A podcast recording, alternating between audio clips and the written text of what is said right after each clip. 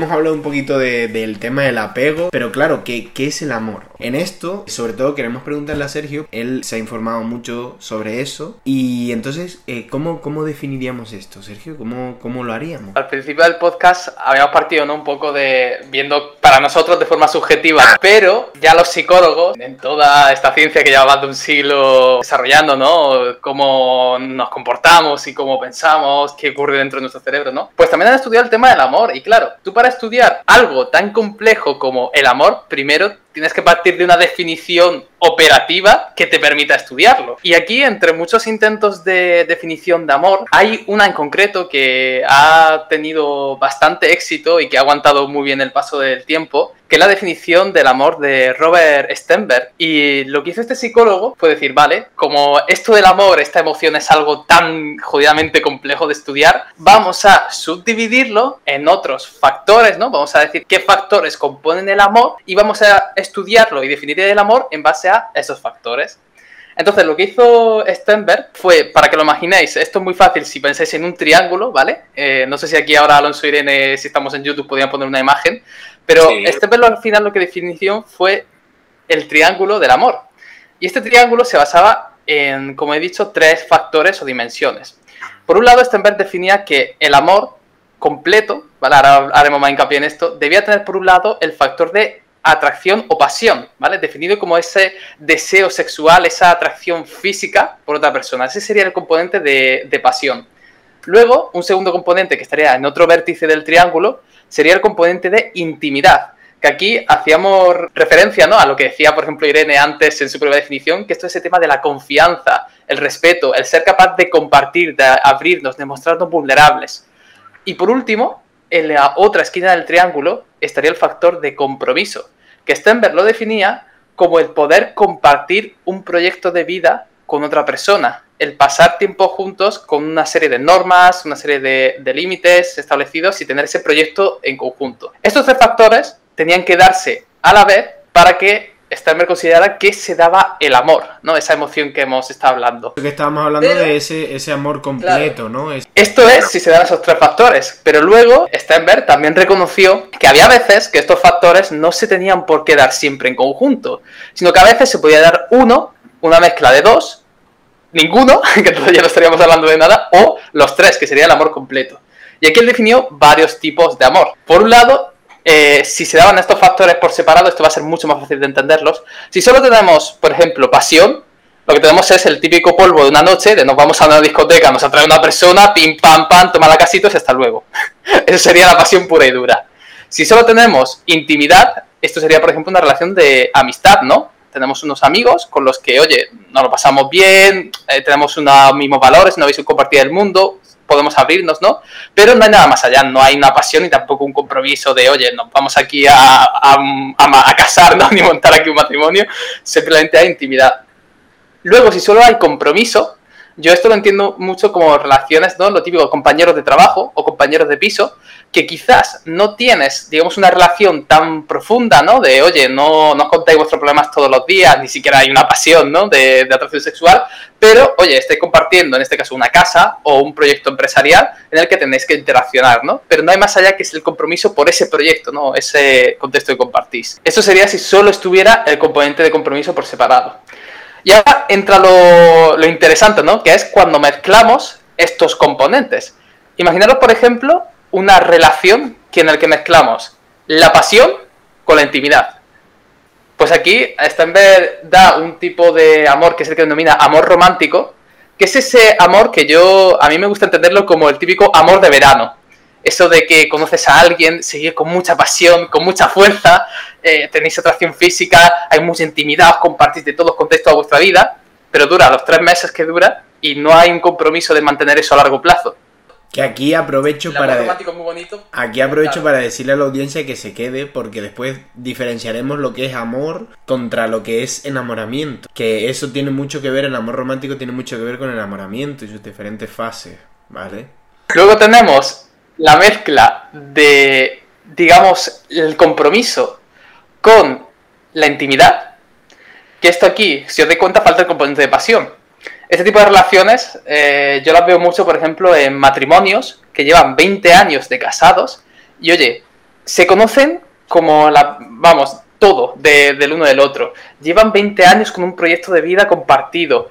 Eh, tienen mucha intimidad, mucha confianza, pero quizás esa chispa, esa, digamos, atracción, esa pasión que había al inicio ya no está. Ese es el amor compañero que denominó Stenberg. Es muy bonito también, pero falta ese componente de pasión. Y por último, Stenberg denominó otro tipo de amor que ya él llamaba amor fatuo, que era cuando se daba el compromiso y la pasión y no la intimidad, que es un poco más difícil de entender, pero esto, si os pongo el ejemplo que voy a dar, lo vais a ver súper claro, que es una relación de follamigos. Al final, solo hay pasión, tenéis el compromiso de, oye, vamos a crear aquí un tipo de relación en el que vamos a estar viendo, nos vamos a estar aquí teniendo sexo y pasándolo bien, pero no hay intimidad, no hay confianza, no nos contamos la vida el uno al otro, sino que es, como decir, en una relación más utilitaria, solo que en este caso hay también ese componente de atracción y deseo sexual. Y es cuando se dan estos tres componentes en conjunto, cuando se da lo que Stenberg denominó amor completo. Y antes de continuar, que hay otro tema muy interesante en todo esto, Irene Alonso, ¿qué os parece? ¿Queréis comentar algo de los tipos de amor que definió Stenberg? ¿Algo que queréis añadir? Quizá un poco conectar lo que dices, ¿no? Porque se está viendo algo que es súper complejo de escribir en diferentes módulos, pero es que realmente lo podemos comparar como, por ejemplo, cómo nosotros definimos el compromiso. Pero es que si nos vamos a las raíces de por qué tú te comprometes de la forma en que te comprometes, es que realmente nos vamos a todo lo que has aprendido, ¿no? Entonces, ¿qué es para ti el compromiso ¿Y qué es para ti, Alonso, el compromiso? Porque realmente, vale, es una palabra súper bonita, es un constructo que podemos llegar todos a un acuerdo, pero es que realmente a la hora de la verdad, a la hora práctica, para una persona es diferente el compromiso que para otra, para una persona es diferente la intimidad que para otra, y para otra persona es diferente la pasión que para otra. Esto es lo de siempre, ¿no? Existen tantas definiciones de, de compromiso como personas en el mundo, o tantas definiciones de amor como personas en el mundo, ¿no? Porque de hecho lo que nos ha comentado Sergio no es más que una descripción teórica de un investigador que de hecho es de la más aceptada, pero no deja de ser una teoría, ¿no? Que al final las características de una teoría son que se van metiendo evidencia científica, ¿no? Pero no deja de ser una teoría, ¿no? Que no significa que esto no sea verdad, pero hay muchas más. Sí, yo lo que digo es que eh, uno más uno no son dos en este aspecto, porque si te relacionas todo es que el valor es incalculable, el resultado es impredecible. Lo que hizo Steinberg fue poner, digamos, un punto en común, ¿no? El problema de, de partir de muchas definiciones de amor, de compromiso, de estos constructos, es que cuando los vamos a estudiar, al no tener una definición compartida, no podemos hallar datos ni hacer experimentos que vayan a generar más conocimiento en base a ese constructo, porque ya de partida no sabemos cuáles son las características y la definición de, ese mismo constructo. El gran problema de la psicología. luego, Eso también, por ejemplo, con otros constructos como el liderazgo. El liderazgo, hay muchas teorías acerca de qué es exactamente liderar y qué es el liderazgo. Y nosotros, para generar una evidencia, un conocimiento realizando un experimento con el método científico, primero hemos de partir de cuál es el constructo y cuál es la definición, en este caso de liderazgo, de la que estamos partiendo. En el caso del amor, pues hay otras definiciones del amor distintas a la de Stenberg. La de Stenberg, pues para los estudios que utilizaron la definición de Stenberg, va muy bien para seguir reforzando su teoría. Luego, para otras definiciones distintas de amor, pues los estudios que cogieran de base esa definición, pues iban reforzando esa teoría. Creo que ambas posturas no son... Pues creo que ambas son válidas en ese sentido. Claro, aquí habría que tener cuidado también con los sesgos, ¿no? Porque el sesgo de confirmación que hace que tú solo te fijes en los estudios que te... que busques que, que validan tu teoría y un largo etcétera, ¿no? Por eso hay que desarrollar el espíritu crítico, ¿no? Pero y ya no solo en general en la psicología, sino también en estos temas. Al final, tu percepción personal es válida porque es lo que tú sientes, pero no significa que sea la, más utilitaria, ¿no? Por decirlo de alguna manera. Sí, no es, lo mismo. Se puede, se puede mejorar. No es lo mismo que tenga validez a que tenga eficacia. Resumen que es una teoría entre miles. Cada persona además tiene la suya, pero si hablamos de las que se han concentrado por profesionales, hay bastantes, unas cuantas. Pero es que es verdad que es la más conocida y es que la que la mayoritaria que se estudia en las carreras. Mm. Y además, y eso es, es verídico y es de las más aceptadas también. Y bueno, que la teoría todavía no acaba aquí, porque luego, en base a estos factores y digamos estos tipos de amor, entra cómo las personas entran y desarrollan ese amor, cómo van transicionando, porque si os dais cuenta, hay muchas personas que cuando establecen una relación de pareja con otra y llega ese amor completo, empiezan por el pico de la pasión, ¿no? Conocen a alguien, le atrae físicamente, pero no saben nada de esa persona y a lo mejor, oye, pues hablan un poco y acaban acostándose y luego desarrollan esa intimidad y acaban por comprometerse, ¿no? Con un proyecto más a, a largo plazo de vida y han entrado por el pico de la pasión. Otras personas quizás sean compañeros de trabajo que lleven meses o años y simplemente hayan interactuado para determinados proyectos, entran por ese pico de compromiso y en una fiesta de trabajo empiezan a hablar, empiezan a ver que tienen muchas cosas en común, desarrollan intimidad y sin saber por qué acaban gustándose sin antes con, el, con la primera vez que se vieron haberse mostrado mucha atracción, ¿no? Y otras personas que a lo mejor son amigos, que llevan 2, 3, 5, 10 años siendo amigos, por lo que sea, empiezan a interactuar de una forma distinta a la que llevan acostumbrados y empiezan a desarrollar también esa pasión y ese compromiso.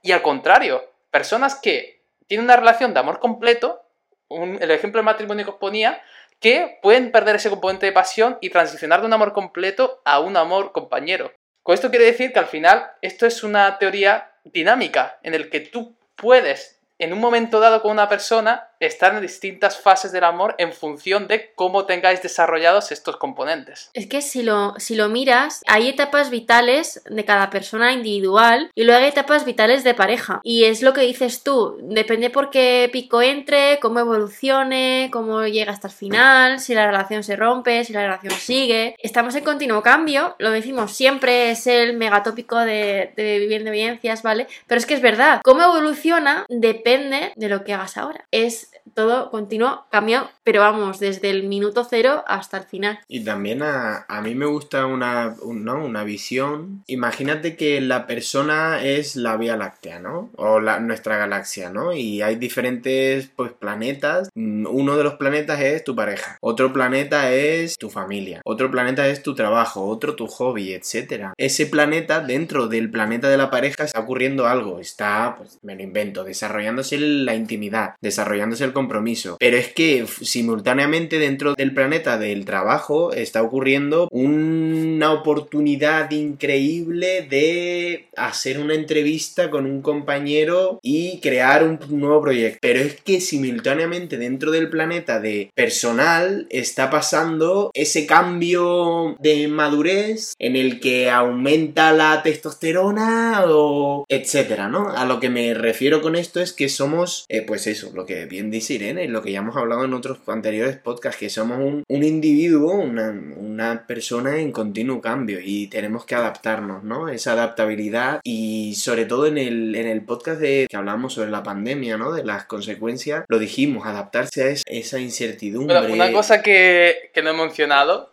de, todo esto es que si os dais cuenta, el amor definido como lo define Stenberg, y esto va a ser un melón que voy a abrir y voy a cerrar, porque tiene tela, pero Stenberg define también como amor las relaciones de amistad. Entonces, no es un amor completo, pero si partimos de esta base, cosas como el poliamor y luego otro tipo de relaciones también se pueden entender muy bien partiendo de, de Stenberg. Pero bueno, esto es Pero definiendo, definiendo poliamor como que tenga la parte de deseo, ¿no? Porque sí que es verdad que, por ejemplo. Claro. Es que entonces, si no todos seríamos poliamoros. Es, que fíjate, igual que nosotros tenemos varios amigos, entendiendo como la, esa parte más de intimidad a solas, pues también podemos tener varios tipos de amor completo, ¿no? Sería otra, digamos, consecuencia teniéndolo de, de esta definición de Stenberg, que no es incompatible con el poliamor. Pues sí. Qué bueno, tío. Qué melón. No, es súper interesante. Alonso, tus bases biológicas. No, es súper interesante porque si una cosa, o sea, lo que estamos hablando está muy bien y como hemos dicho antes, al final no dejan de ser eh, teorías, ¿no? Que no por ello tienen menos evidencia, de hecho, una teoría se, se consolida por eso, el grado de evidencia que va teniendo, pero si algo tenemos claro que ocurre en todo esto, tanto en el tema del amor, tema de emociones, que ya hablamos de ello, ¿no? Eh, como podría ser el, tema de la activación, ¿no? Esa fuerza biológica que te lleva a, moverte, a activarte, etcétera, ¿no? También el, tema de, de, la homeostasis, etcétera. En todos estos temas ocurre el desarrollo, ¿no? De la fisiología y de toda esta rama de la biología tuvo ayudó mucho a todo el tema de, las emociones, de la psicología, ¿vale? Es verdad, la psicología deriva de la, eh, filosofía, pero también bebe de otros campos como pueden ser, eh, como puede ser en este caso la biología. ¿Qué, ¿A qué me refiero con todo esto? Que esto también tiene unas bases fisiológicas, ¿no? Es decir, ocurre algo dentro de mí cuando estoy en esa etapa de enamoramiento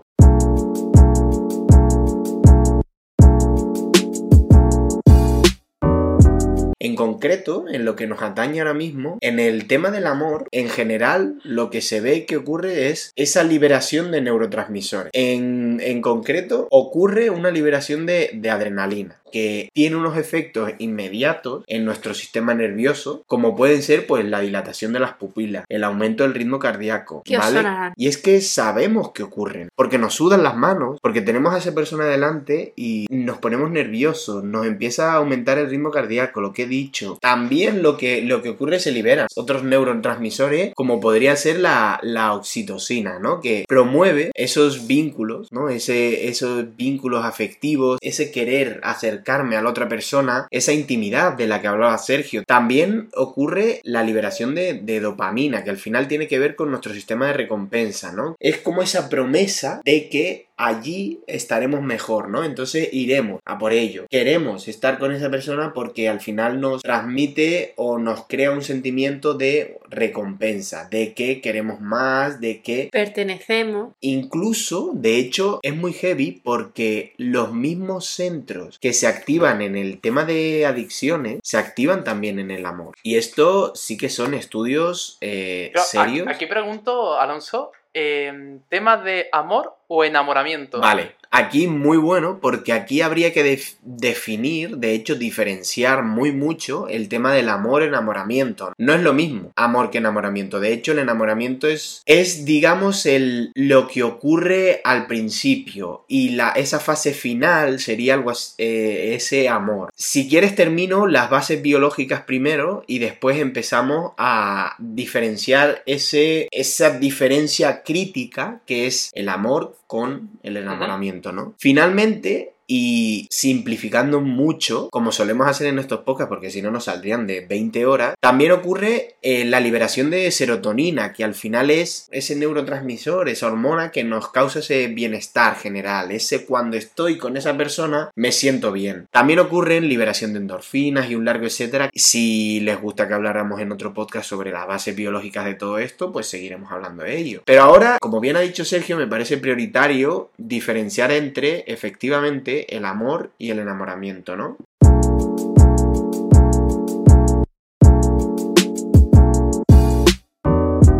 Diferenciando el amor del enamoramiento, tendríamos que este enamoramiento, la primera etapa sería esa atracción, que al final ocurre cuando ves algo de la otra persona que te gusta, sientes esa admiración, incluso te, te sobre ella y ves lo que tú quieres ver en la otra persona en ti o viceversa. También después lo que ocurriría sería esta segunda etapa que sería el típico flechazo en el que ya esa admiración, hay un descubrimiento, hay un descubrimiento en el que yo veo que realmente me gusta. Como un cambio de percepción. Sí, al final idealizo a la otra persona existe una idealización. En base a las expectativas que tú pones, ¿no? Ahí lo estaba buscando. Justo, porque no, no la conozco del todo, pero creo que puede ir por ahí y entonces la idealizo y ocurre, ¿no? Esa, ese descubrimiento, eso que yo quiero seguir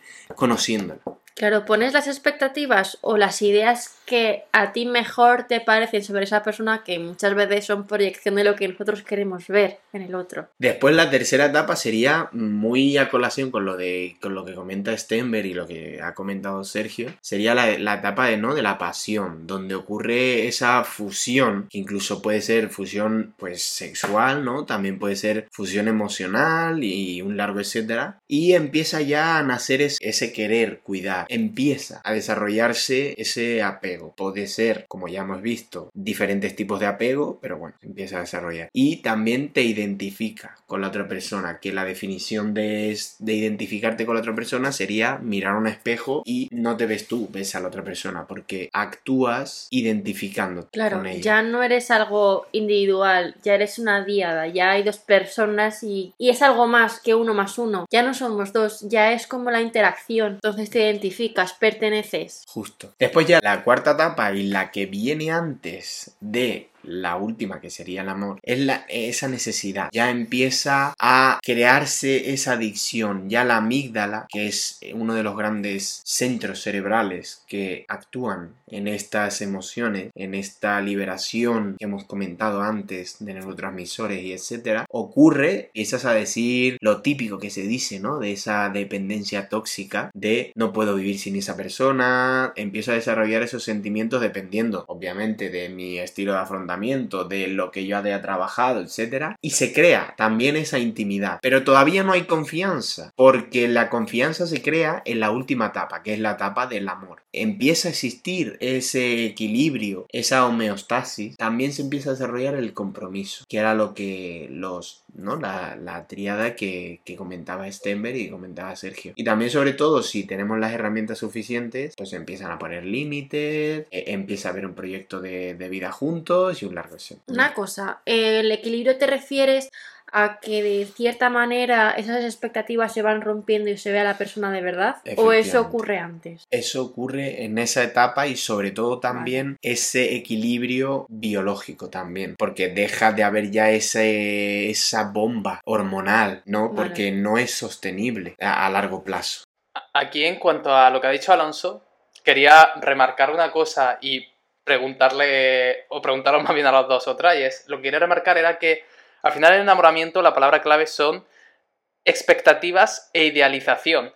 Es decir, tú cuando estás enamorado no estás percibiendo ni probablemente dicho amando a la otra persona, sino a la imagen que te has montado de esa persona. Y no es hasta el punto en el que destruyes esa imagen ideal y empiezas a ver los defectos y todas las cualidades y características de esa persona al completo ¿cuándo ya podemos decir que puedes amar y darse ese proceso de amor, ¿no? Porque si no, todo es una imagen, es una expectativa, es irreal y acabas idealizando a esa persona de una forma que puede ser tóxica, ¿no? Eh, en, algún momento. Y lo que quería preguntaros era si creéis que, en base a este proceso que ha dicho Alonso, si todo, digamos, eh, punto final de amor necesita pasar ese proceso de enamoramiento o creéis que se puede dar el amor sin necesidad de enamoramiento. Si me lo permites, lo que está claro es que el enamoramiento es efímero, ¿vale? Siempre tiene que acabar porque es que ese boom eh, hormonal, eh, emocional, etcétera, no puede continuar toda la vida. De hecho, existen estudios interesantes que dicen que va desde los 3 a los 6 meses, como muchísimo un año, porque no se puede sostener. Es un desbalance hormético demasiado grande. Entonces, hay algunas personas que son adictas al enamoramiento. ¿Qué significa esto? Son las típicas personas que dejan una relación y van enseguida a otra, porque no tienen esa percepción, no han trabajado lo suficiente y buscan ese enamoramiento, buscan ese boom eh, hormonal siempre. Y es como una rueda que no acaba. Entonces voy a la siguiente, acabo una, voy a la siguiente, acabo una, voy a la siguiente, porque no tengo esa gestión emocional, no tengo esa capacidad mm. de en ese sentido yo creo que sí que es verdad que el amor puede existir sin, sin enamoramiento, puede existir, pero yo creo que en relaciones que no tengan que ver nada con la pasión. Eh, tú puedes amar a tu padre, puedes amar a tu madre, puedes hablar a tu, hermana y ahí no ha habido un estado de enamoramiento. Ya venías con ese vínculo formado y es verdad a lo mejor ha habido una fase de enamoramiento, pero ha sido tan efímera y en una época en la que tú ni siquiera te estabas dando cuenta, porque realmente es un vínculo, es el vínculo más cercano que tienes. Entonces no recuerdas un estado de enamoramiento, porque es que no ha existido. Y enamoramiento tiene una connotación de pareja, de relación romántica. Entonces yo creo que el amor sí que existe, que es realmente cualquier tipo de afecto, vínculo atracción que no implica la parte de pasión, que sí que se puede desarrollar sin ese enamoramiento o por lo menos el, enamoramiento sin esa parte física de por medio, porque sí que es verdad que todos buscamos lo que tú estabas diciendo, esa recompensa hedónica que ese aumento de hormonas produce. Pero es que es eso, siempre se va a equilibrar. Es que eh, el enamoramiento implica pasión, implica esa parte más sexual, implica más atracción a nivel físico y sexual. que, de hecho es lo que, no, lo típico que se dice, no se puede sentir amor por un amigo. Mentira. Vamos, mi percepción es que es mentira. Yo a lo mejor lo que no puedo sentir por un amigo es eh, esa parte de intimidad, de... No, de pasión, perdón. Esa parte de pasión. Porque no, no, no ocurre. Pero entonces sí, vamos, eh, respondiendo a la pregunta que nos ha hecho, sí, sí, yo creo que sí puede ocurrir el amor sin que ocurra el enamoramiento. De hecho, es eso, el término enamoramiento realmente puede equivalerse a la atracción en una amistad, porque el enamoramiento implica ya la tercera rueda del deseo, pero realmente no es así, porque solamente el enamoramiento funciona si lo estamos hablando de una relación de pareja, pero una relación de amistad, familiar, conocidos, de compañeros, hablar de enamoramiento no sería el término correcto. Ahí hablaríamos de vinculación, de atracción o de lo que sea. ¿Y tú, Sergio, qué opinas? Que no es necesario.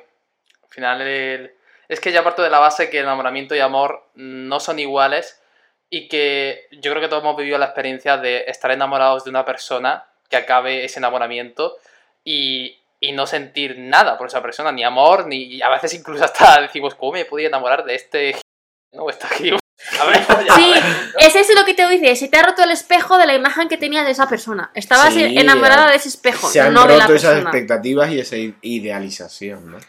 Entonces, llegar, llegar al amor es lo más complicado y, lo más bonito al mismo tiempo, porque es enamorarte de los defectos eh, de tal manera de que esa realidad no sea tan distinto de esa imagen que tú te has hecho de esa persona. A ver, enamorarte de esos defectos no me suena bien, porque, vale, puedes estar de acuerdo con que tenga defectos, pero tiene que haber una, una motivación de querer mejorar, porque... Depende de cómo veamos defectos aquí porque para una persona defectos puede ser eh, que no tenga el pelo simétrico y eso es un defecto y para otra persona no. No, pero yo voy a cosas más No, pero yo voy a cosas extremo. no, a cosas más trascendentales, me explico. Yo veo las relaciones como algo también utilitarista, ¿no? Como si yo fuese una empresa y tú eres otra y qué me tienes que ofrecer, ¿no? Al final es un poco frío, pero vamos, tú me conoces y yo soy de todo menos frío. Pero si tú tienes un error y un error, pues yo qué sé, poca gestión emocional, pocas habilidades sociales y tú quieres mejorarlo, tienes esa necesidad de mejorarlo, tienes, quieres, estás yendo al psicólogo, a lo que sea, y yo tengo que amar ese defecto ese error, ese tal, no, yo no estoy de acuerdo con eso. Yo te motivaré o te ayudaré a que quieras mejorarlo, pero yo te querré en base a lo que tú consideras que es bueno en ti. No sé, es que es complicado de explicar. O sea, aquí entramos en otro melón súper interesante porque Alonso está describiendo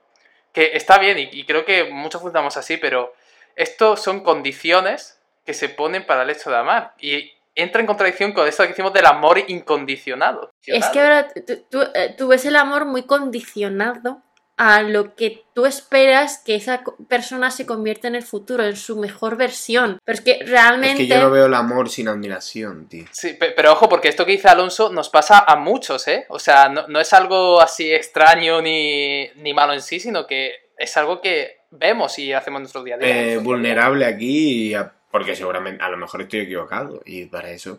Es verdad que la admiración es un punto clave, ¿no? Eh, sobre todo para ese primer anclaje. Mira, vamos a hacer una cosa. Aquí la gente que lleva ya no sé cuánto llevamos, hora y media larga escuchándonos, si habéis aguantado hasta aquí, decidnos, oye, ¿Os gustaría que hablemos de otros tipos de, forma de enfocar el amor? Desde el amor, ¿no? Desde una perspectiva también más con el tema LGBT, ¿no? De no solo unas relaciones heterosexuales, el tema del poliamor, ¿no?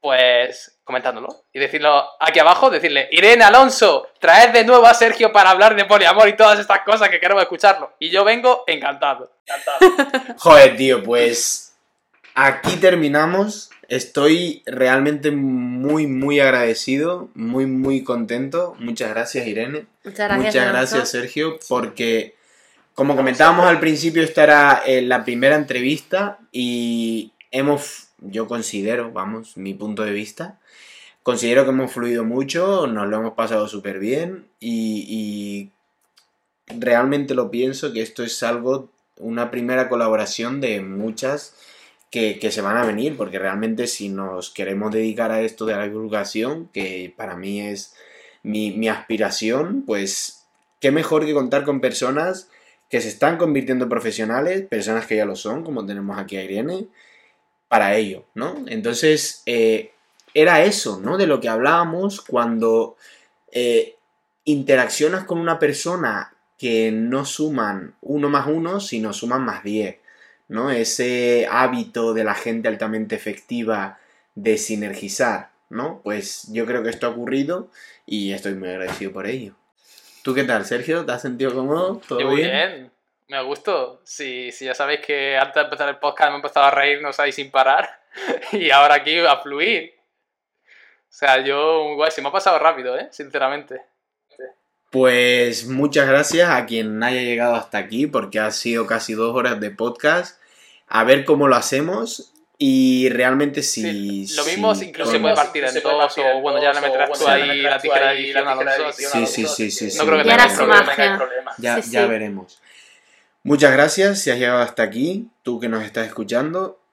Eh, seguimos, seguimos mejorando. Si tienes cualquier eh, consulta, Em, Quejas, sugerencias, nos quieres matar, mm, lo que sea, nos escribes en comentarios. Sobre todo si te ha servido, eh, compártelo. Ya sabes que estamos en todos los las plataformas de podcasting, eh, Spotify, Apple Podcast, Google Podcast, Anchor, iBox, etc. Y seguir a este señorito, que la verdad es que mm, sabe muchísimas cosas. Dejaremos también eh, que Sergio tiene un canal de YouTube, lo dejaremos en la descripción. Y nada, tenemos también las redes sociales de V a la cuarta.